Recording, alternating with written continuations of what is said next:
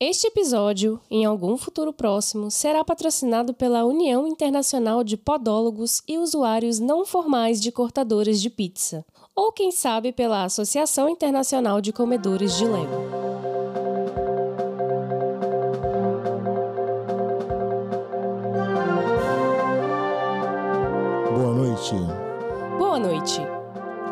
Ministro da Beleza Interior afirma que tem crescido o número de novos órgãos não declarados no mundo. O renomado artista Soul Tenser é acusado de sonegação de órgãos. As autoridades estão em busca do foragido. A exportação clandestina de barras plásticas tóxicas comestíveis cresce exponencialmente, mas ninguém sabe dizer quem está por trás do investimento e do lucro deste produto. Surround Sound Boy, o nosso Orelilson, fará hoje uma apresentação histórica no Kleber Andrade. Com uma orelha a mais, o show promete durar 58 horas e meia. Hoje, aqui, No nosso jornal Neo-Orgânico. Teorias. Teorias. Teorias da conspiração. Da conspiração. Da conspiração. Crimes do Futuro, Letrícia. E aí, estamos de volta, não é mesmo? Nem fomos. Ou fomos. É a volta dos que não foram. A gente deu umas, umas rodadas aí, né? A gente deu umas rodadas aí por uns futuros possíveis e impossíveis, passeando pela cabeça de Papai Cronenberg. Ai, que delícia. Maluco doido! Pela cabeça ou pelas orelhas? Fica aí. Zíperes. Em 1893, durante a Exposição Mundial de Chicago, nos Estados Unidos da América, o engenheiro norte-americano Whitcomb Judson apresentou ao mundo um mecanismo com pequenos ganchos e argolas. Em 1912, outro americano disse ter atualizado e melhorado o invento. No mesmo ano, a inventora dinamarquesa Caterina Kuhn Moros patenteou o que é considerado por muitos, até os dias de hoje, a maior invenção de todos os tempos. O Que filme é esse, Letícia? De que filme nós estamos falando? Estamos falando de Crimes of the Future Crimes do Futuro. Surgery is sex, isn't it? Is it? You know it is. Surgery is the new sex. Lá em 2000 e amanhã, num futuro distópico, mas não tão distópico assim, né? Afinal de contas, depois dos últimos acontecimentos que a gente tem passado aqui neste país maravilhoso Brasil, distopias se tornaram sinônimo de esperança, né? Em alguns casos aí. A galera tá sofrendo mutações corporais, né? Novos órgãos aparecendo aí. É, as pessoas não sentem mais dor. O sistema de alimentação de determinada parcela né, da, da população é, é diferenciada, né? E aí, no meio desse rolezão todo aí, né, de novos funcionamentos corporais, né, essa coisa pós-apocalíptica aí, existe uma tecnologia muito intrínseca na vida das pessoas, porém, o cenário ele é completamente assim, tipo, as casas, os cangalhos, né? Rola uma inversão aí do que do que é importante, né? A questão estética ela é bem explorada. E aí, no meio disso tudo, nós temos a situação do Sol Tenser, que é um artista. Ele, juntamente com a Caprice, se apresenta em nada mais nada menos do que cirurgias, não é mesmo? Porque até então, né, como a galera não sente dor, existe todo esse apelo aí pela coisa de mutilação e tudo mais. A performance dessa galera aí é basicamente remover órgãos que nascem no corpo do sol e aí ela vai lá e tira e todo mundo bate pau, maravilhoso, incrível. É porque eles são performers, né? É a arte do corpo elevada à enésima potência através dessas que são feitas ao vivo. É, e isso é, é um frenesi, assim. Essa galera, né, levando aí a coisa da, da modificação corporal a níveis extremos. E aí, a trama se constrói a partir desses órgãos e do aparente incômodo do Tenser com relação a isso, do tipo, quero tirar isso de mim, não consigo me alimentar direito, não consigo dormir direito, não aguento mais. Mas Papai Cronenberg adiciona um mistério muito interessante que já no começo do filme a gente vê, que é de uma criança que foi assassinada pela própria mãe. A gente não sabe muito bem porquê, mas a gente já tem uma ideia já no começo. Não vamos dar spoilers. Mas, de cara, a gente já tem uma ideia de que alguma coisa não é muito normal nessa criança. Essa criança saiu diretamente do elenco da novela dos Mutantes lá da Record. Vou fazer uma pontinha no filme de Cronenberg. À medida que o filme vai passando, a gente vai começando a entender ali o- essa questão dessa criança, mas isso meio que soa como um mistério até um certo ponto da narrativa, né? Porque essa criança é assassinada pela mãe e ela deixa o corpo da criança para o pai recolher. E esse pai faz parte do, de todo o enredo, que também tem umas questões políticas, digamos assim, no que diz respeito a essa questão do, do controle sobre esses corpos, né? E sobre essa mutação, sobre essas alterações que esses corpos do futuro sofrem. Também tem um rolê meio ativista no sentido ambiental, né? Porque se você parar pra prestar atenção nos cenários, né? Como é bem pós-apocalíptico, você não vê muita vegetação. São poucas pessoas. minimalista, É, né? são poucas pessoas nos lugares. Então aconteceu alguma coisa, né? A população visivelmente menor, os lugares não são tão lotados, enfim, né? Então, a partir disso também tem esse olhar um pouco mais ativista no sentido ambiental da coisa, né? É óbvio que essa questão da alteração do corpo, do- das questões que estão relacionadas ao corpo não são novidade no cinema do Cronenberg, né? Desde, desde seus primeiros filmes. Ele trata da temática. Quem não se lembra de A Mosca, um filme conhecidíssimo, muita gente tem nojo desse filme, eu acho maravilhoso. Mas não só A Mosca, a gente tem Videodrome. Videodrome tem umas cenas também que tem umas coisas de cortar, né? Esse fetiche pelo corte, pelo, pelo sangue e tudo mais. Muita gente considera o Cronenberg o pai do body horror, né? Que é esse terror baseado exatamente nessas questões relacionadas ao corpo, alterações de corpo. É um certo flerte também com ficção científica, às vezes, e tudo mais. É, eu acho engraçado que os, dis- os dispositivos tecnológicos de algumas obras dele também têm esse rolê de parecerem partes do corpo, né? Assim, órgãos mesmo e aquela coisa do osso, Sim. da pele, né? É bem visível. O Crimes do Futuro, ele é uma releitura, né? É, ele já tinha feito um filme com esse nome. Confesso que não cheguei a assistir, mas é, pela sinopse não me parece ser tanto que ele é essa nova versão assim. Talvez seja um rascunho, vamos dizer assim, não sei. Ele reaproveitou algumas coisas, mas é outro filme, né? É, acho que o Crimes do Futuro que a gente tá falando aqui, ele dialoga muito mais com outros filmes mais recentes, não tão recentes, mas mais recentes do que o, esse outro Crimes do Futuro, né? Acho que ele dialoga muito com o Videodrome de alguma forma, ao menos esteticamente me lembra muito o Videodrome. E o Existence também, tem muito, assim. Às vezes um pouco de Crash também, que é um filme que eu gosto muito também. Crimes do Futuro é bom ou é só um filme doido mesmo? Acho que pode ser as duas coisas, né? Afinal de contas, nós estamos falando do Cronenberg. Eu conheço gente que detestou o filme, assim, de, de sair do cinema revoltado e ficar fazendo propaganda contra, inclusive. É, teve uma galera que ficou com nojinho, né? Vomitou. Mas eu acho que se você vai no cinema pra ver um Cronenberg, você já tem que esperar coisa nojenta, sabe? Não, não tem muito o que discutir, né? Quem saiu com nojinho, coisa assim, tava desavisado, porque. Sim, e tem uma reclamação específica que eu preciso defender aqui, tá? Preciso fazer a minha parte. Que muita gente, eu ouvi muita gente reclamando da personagem da Kristen Stewart. Eu acho uma injustiça, tá? Porque eu acho a construção do personagem muito boa. Acredito que Papai Cronenberg viu a Bela do Crepúsculo e falou: é essa aí que eu quero. É esse tipo de doida que eu quero aqui no meu filme aqui. É, exatamente, porque eu acho que todas as caretas que ela faz, o jeito que ela se aproxima do sol, tem aquela cena maravilhosa que ela fica, né, fazendo aquele exame odontológico nele ali. Verificando as obturações. Aquela cena é maravilhosa. Então, tipo assim, se você tá falando mal da Kristen, por favor, saia da sala agora e respeite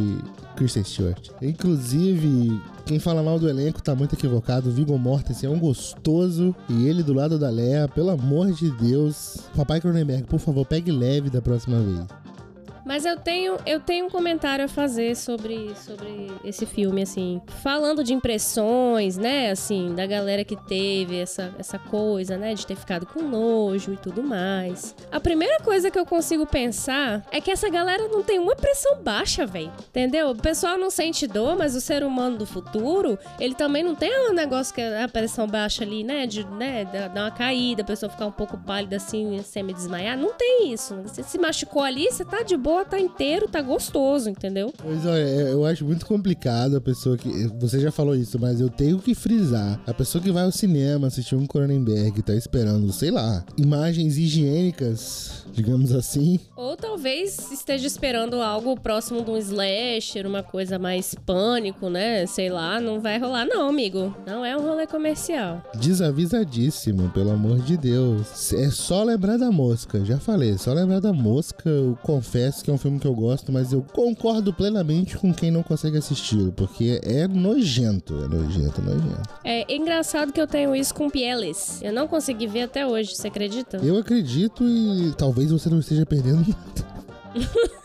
Já ouvi dizer. Fiquei mais tranquila, porque assim, eu li sobre o filme, eu vi alguns pedaços, né, assim, mas eu não consegui ter estômago para começar a assistir.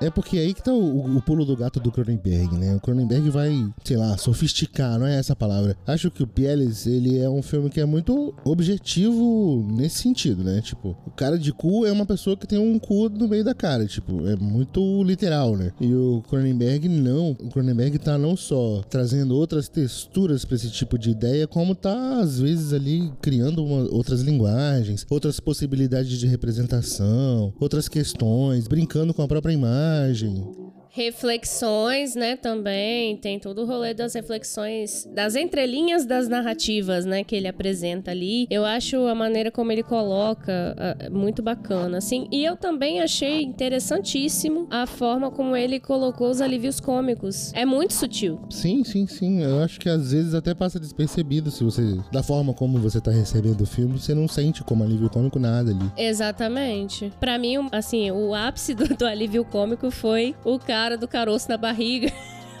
Pra mim, o ápice do alívio cômico, você vai discordar de mim, mas o, o Surround Sound Boy lá, o moço das orelhas, eu acho muito engraçado aquilo ali. Não, aquela dança é fenomenal. Aquilo não, é bonito. É contemporânea, é, purinha. É super bonito. Aquilo não é Aquilo não é alívio cômico, aquilo é obra de arte, aquele homem. Mas eu acho alívio cômico não pela, pelo, pela cena dele em si, mas pelo que acontece depois, né? Os comentários do Salt Tenser e da, e da moça que aparece lá e, e faz piada. Tipo assim, não, isso aí, essas orelhas não são funcionais, tipo, não serve pra bosta nenhuma. Isso aí é só, é só performance sem significado, sem sentido. Não deixa de ser uma crítica, de certa forma, né? E eu acho engraçadíssimo. Só faz sentido se funciona, né? Isso aí você leva para vários lugares da sua vida, não é mesmo? E as, as funcionárias lá do, da manutenção da cama, né? uhum. né? Elas são total, assim, completamente alopradas. Nossa, divertidíssimo. Eu adorei. Mas a cena do, do cara do caroço na barriga, tipo, ó, oh, eu tenho um caroço na barriga, eu sou um artista. Aí eles vão lá, defendem o, o, o Tenser, falam, não, porque ele dá significado, falando desse rolê do significado, né? Você repara que Cronenberg totalmente antidadaísta. É muito bom, muito bom. E aí ele fala, olha, ele recria, ele tem todo um, um background no sentido de como ele trata essa realidade e você devia ir no médico para olhar esse caroço, tipo assim. E a própria crítica também do, dos ativistas comedores de Tupperware, eu acho muito bacana como é colocado isso, porque a mãe do menino é completamente fora da realidade, assim, a maneira como ela se coloca, né? A justificativa que ela dá pelo fato de ter matado o próprio filho, dizendo que não era o filho dela, era uma coisa, enfim. Os maneirismos dela também me chamaram bastante atenção, assim, porque parece que ela não tá ali. É uma indiferença muito visível, né? A forma como ela fala do próprio filho. Assim. Debochando, né? Ironizando. A maneira como ela fala sobre a situação é como se ela não fizesse parte do contexto. Já o pai é completamente diferente, né? Assim, super preocupado, tem toda uma causa, um grupo de pessoas que estão lutando por uma causa, né? Que no caso aí é a coisa de que o ser humano produziu tanto lixo que agora ele tem que dar um jeito de acabar com isso. E a maneira que eles encontraram foi modificar o sistema digestivo para digerir plástico, né? Inclusive, a gente tá brincando de comer tapaué, mas não, tapaué é muito caro, é melhor continuar, né? Do jeito que a gente tá, a carne tá quase no mesmo preço da tapaué, então. é, de repente é uma opção aí, né? Já vai estar tá ajudando o planeta, né? Quem sabe a gente não entra pra seita dos comedores de, de tapaué. Fica aí a dica gastronômica. Qualquer dia, se não estiver fazendo nada em casa, pega uma tapaué velha da sua mãe, da sua avó, da sua tia. Bota um oréganozinho, Passa aquele. Não oréganozinho, não, né? Passa, sei lá, um melasticana. salzinho, Não sei. azeite. Ou então você pode até dar uma derretidazinha ali. Faz, um, faz uma receitinha, um estrogonofe de tapaué ali. Um macarrão ao molho de tapaué. Já pensou? Olha só. Acho que eu já sei o que, que eu vou jantar hoje, hein? Uma curiosidade, lembrando, se você caiu de paraquedas aqui no Terrorias da Conspiração na nossa segunda temporada e não sabe, nós falamos de Vitória, no Espírito Santo, Brasil, uma ilha é, cercada de gente escrota por todos os lados. E Vitória é uma cidade legal, assim, linda, maravilhosa. Vitória é uma cidade muito bonita. E nós somos pessoas que, além de falar sobre cinema, a gente tenta fazer alguma coisa também, produzir crítica. Nós temos a revista aí, que é a nossa mamãe, revista Reimagem, que abriga e produz e, e distribui o nosso podcast Terrorismo da Conspiração. Beijo, mãe. Saudade. Em breve temos novidades também, né? Falando do cinema que se faz aqui em Vitória. E se você não sabe, quem nasce em Vitória é capixaba. E a curiosidade que eu quero passar pra vocês é o seguinte: o moço do caroço na barriga ali, o detetive, o agente do governo, o, o- o- esqueci o nome do personagem, mas enfim, o ator que interpreta se chama Welket Bungue. E o Welket Bungue é um ator muito presente no cinema brasileiro e no cinema capixaba, olha aí. Já fez alguns filmes aqui, fez eh, filmes do Bernard Lester, que é um moço que mora aqui no centro de Vitória. Quando eu morava no centro de Vitória, a gente via se esbarrando por ali. Então, olha aí, o cinema capixaba interligado com o cinema mundial, tá, querida? Nós somos importantes. Somos, com certeza somos. Tem uma galera que estraga? Tem a galera que estraga, né? Mas paciência.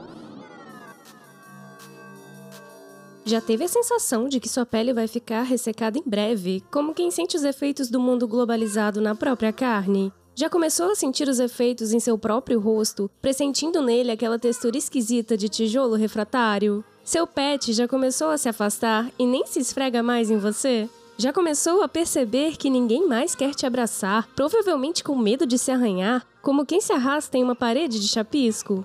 Seus problemas acabaram! Chegaram os cremes do futuro!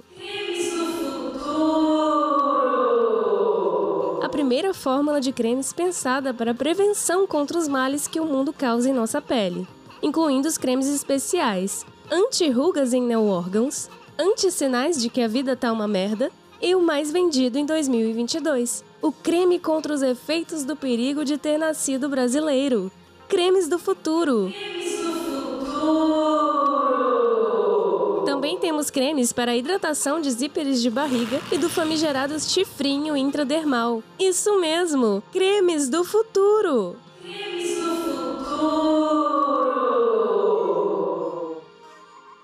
Chegou a hora mais esperada deste podcast. Hora de terrorizar. Quais são as suas teorias sobre os crimes do futuro, GG? Olha, eu fico primeiro imaginando como devem ser, pensando ali naquela cama, né, super sofisticada do Saul Tenser e todo aquele mecanismo, aquelas tecnologias, eu fico imaginando como devem ser os motéis desse futuro, assim. Será que são muito interessantes ou dolorosos não são porque o ser humano já não sente dor. Então, olha aí as possibilidades que nos são abertas. Falando em abrir, né? Zíper na barriga é uma coisa muito inovadora. Mas eu fico pensando, cara, você tá lá com seu zíper na sua barriga, aquela coisa gostosa, bonita, entendeu? Piercing no umbigo é pra fracos. Você tem que botar um zíper na sua barriga. Mas a minha questão maior é: e se o zíper emperra? Existe um serviço de, de assistência técnica, você paga um valor, existe uma assinatura. Quando você adquire Será que tem garantia?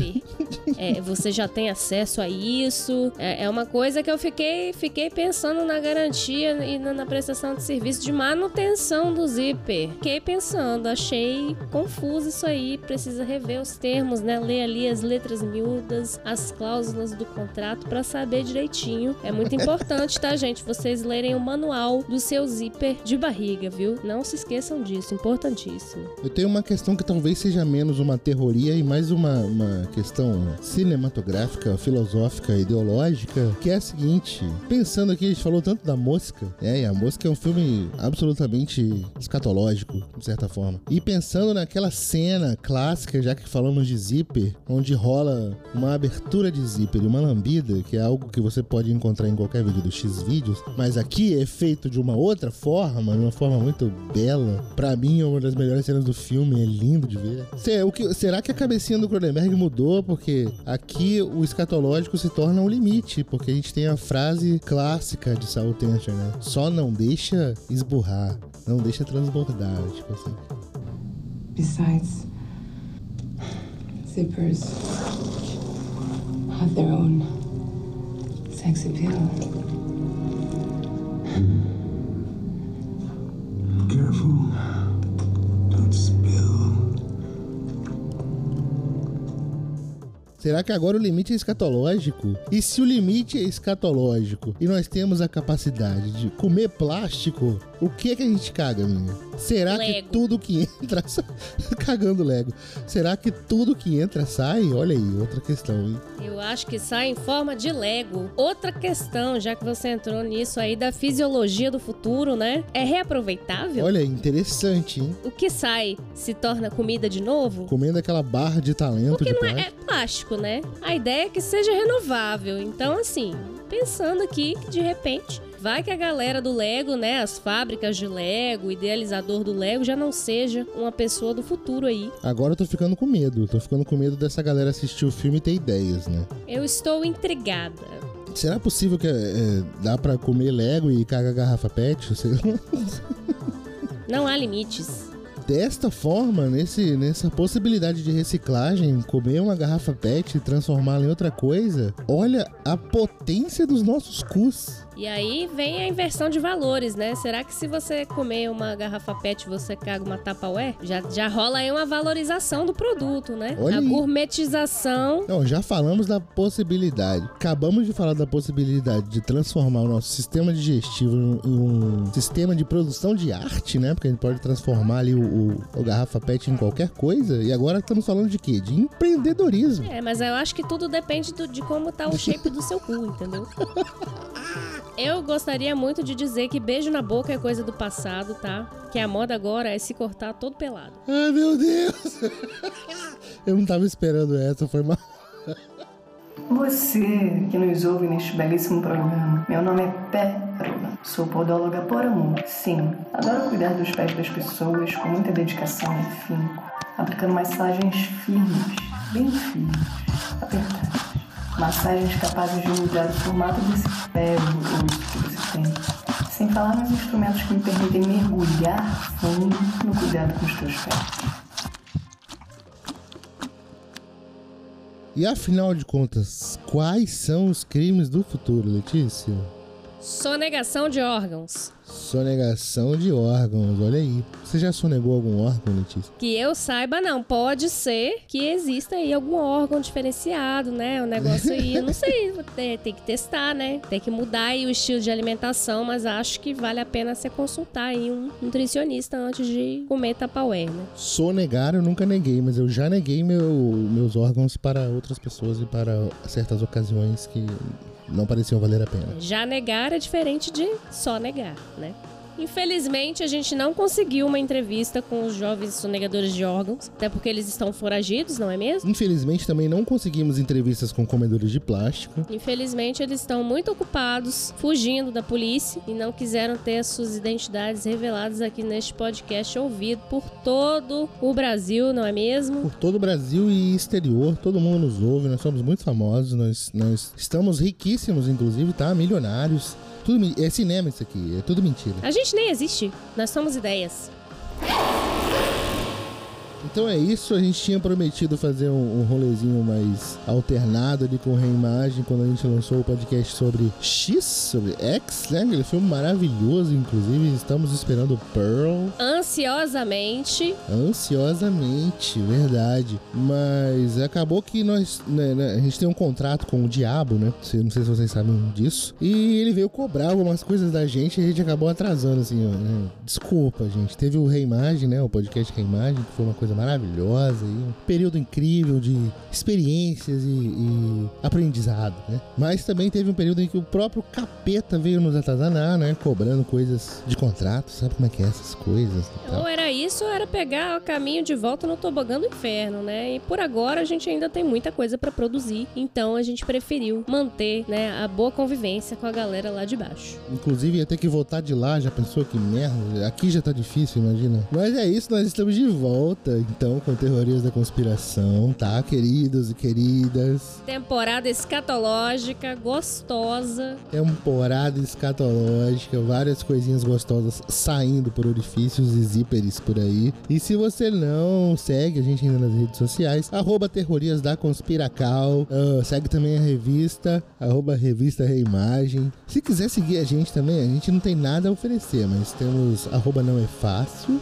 e arroba Gustagram, não, não é fácil e Gustagram com dois dias no meio. ali. Estamos lá nas redes sociais. Você também encontra a revista Reimagem no Twitter, Facebook. É, a gente também tem conta no YouTube com um monte de coisa. É só procurar a gente, cara. Conversa com a gente, a gente é legal. E pelo amor de Deus, cuidado com o que você come. Quando você pisar num Lego, de onde esse Lego veio, pra onde esse Lego vai? Depois dessa reflexão maravilhosa, tchau.